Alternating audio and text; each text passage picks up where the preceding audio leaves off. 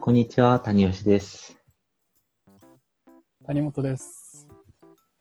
最近、ちょっと聞いてほしい話というか、まあ、ズーム並みすごいしてて、そのお話があって、はいはいはい。なんか、この前、まあ、高校時代に、なんか中国に研修プログラムみたいな感じで、一週間ぐらい行ってた、その友達と飲みをするっていうのがあった。はい。で、まあ、だから本当に高校時代以来、初めて話すみたいな感じで、超久々みたいな。すごいな もうなんかノスタルジーしかない。しかもそれ別に学年が同じとかだったじゃなくて、本当に研修プログラムで一緒だったっていう。うん。なんかこのズームのみが流行しなければ実現し得なかった、いや、こ本当に、う、すごいっすよね、そういうのって。いや、この時代をすごい感じたというか、うなん、か、ノスタルジーを本当に感じるし、まあ、ズームがあったおかげでこういう縁がつながれてありがたいなって感じなんですけど、うんうんうん。なんかその時に、まあ、一個上だったのかなその研修の時に。ではも、一、個上だけど、その時、敬語を使ってなくて、うん。で、まあ結構フラットな感じで、まあ仲間として話してたみたいなはいなはい。んだけど、なんか、30分ぐらい話してたら、なんか、その時の、まあ、あだ名が、確かキャロだったんだけど、俺の名前が。なんでキャロだったか忘れちゃったんだけど。で、なんか、なんだろう、キャロっていうのかなお忘れちゃったけど、うなんん。か、そのキャロ、お前なんか、何々、なんか、敬語すごい、なんかかしこまりすぎじゃないみたいな感じで言われて、ああ。でなんだっけな、なんか、何々していらっしゃるんですよねみたいな感じで、すごい質問してたのが、なんかお前かしこまりすぎだろみたいな感じで言われて、うん。で、その時に、なんか、ちょうどいい敬語って何なんだろうみたいなことを思ったんだよね。はいはいはい。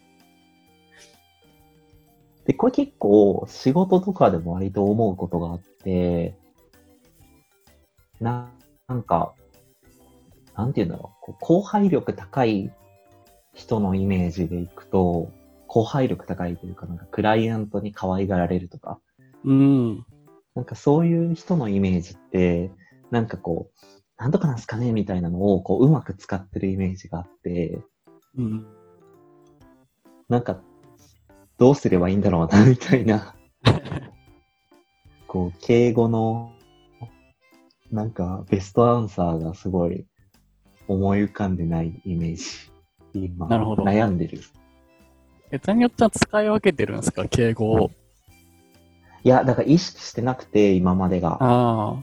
特に、そこの人に対面したときに自然に出てくる敬語を使ってるっていう。特に意識で、大体、か、硬い。だから、硬い側に行っちゃう。ああ、ベース硬いってことですね、基本が。そうそうそうそうそあーう。誰に対しても硬くなっちゃうパターンが多いかな。うん。だからそいらっれ、しうん。いらっしゃるか。していらっしゃるんですよね。うん確かに硬い気がしますよね。ちょっとね、なんか、む難しいというか、うん、どこが着地点なんだろうみたいなのすごい感じるな。なん確かかにで、も、英語でも、いや今言われて気づきましたけど、き敬語の中でも、ちょっとこう、距離詰めてる、あの、敬語の使い方と、かなりかしこまった感じって、わ違いますよね、確かに。あるよね。なんとかなんすか、なんとか、なんとかしてるんすか、とか。英語も結構あるよね。なんか、宇宙マインドなんちゃらみたいな、何々したら嫌がりますかねみたいなやつ。うーん。なんか、普通にこう、何々してもいいですかじゃなくて、何々したらあなたは嫌がるんですかねみたいなのも確かにあるよね。英語でも。確かに。まあ、そういう意味ではやっぱ、バンコク共通の課題なのかもしれないけどね。うん。うん。なんかでも、なんかどうしてる普段。普段どうしてるかなあまり使う機会ないか。いや、でも、まあ、使うんですけど、うん。多分結構砕けた使い方が多いと思いますね。お、なんか本敬当語のにプ、ロ。 あの、めっちゃ緊張する人に会ったら、めちゃめちゃ気使いますけどね、確かに。はいはいはい言は葉い。遣いは。普段そんなに、年上の人でもすごいフランクに仲良くさせてもらってることが多いから、うんうん。うん、砕砕け目だと思いますよ、ベース。砕け目か。うん、いやーな、でもあるんだろうね。やっぱりこう、癖というか、それがなんかどこで身についたんだろう。 なんか無意識にそれが出てるからさ、ななんんかかそれで勝手にガチガチイメージ決められるのが怖い。ガチガチにこう、あの上下関係あった経験とかあるんですか これまでで。いや、ない。ないぞ、それは。でも、やっぱりこう、日本の教育だよね、きっと。国語、うん。国語をすごいひたすらやってて、敬語の使い方とかなんか、すげえ考えてた気がするなぁまあでもあとあれじゃない気遣い、気遣いとかそういう風な性格の面か。ああ、うん。単純に語彙の問題と、なんかどうすればこう、当たり障りないかみたいなうんうんことをずっと考えてきたとか。あ、だから逆に言うと、あれだわ。砕けた敬語を使う機会があんまりなかったんだよね。うん。なるほど。体育会入ってって、なんかそういう、懐に入るコミュニケーションをうんするとか、そういう経験なのかもしんないね、もしかしたら。なるほど。うん。これはあるかもしれないですね。一個それはあるなうん。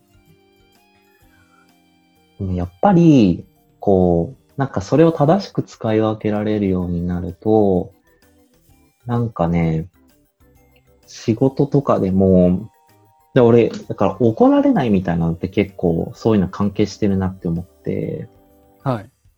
なんて言うんだろう、ちょっと、なんか距離を取ってるというか、あんまりこうさ、例えば先輩とか上司を敬いすぎてるような感じになると、なんか、溝ができるというか、距離ができすぎて、なんかあんまりこう叱ってくれないとか、そういうことにもつながってる気がしてて、おおなるほど。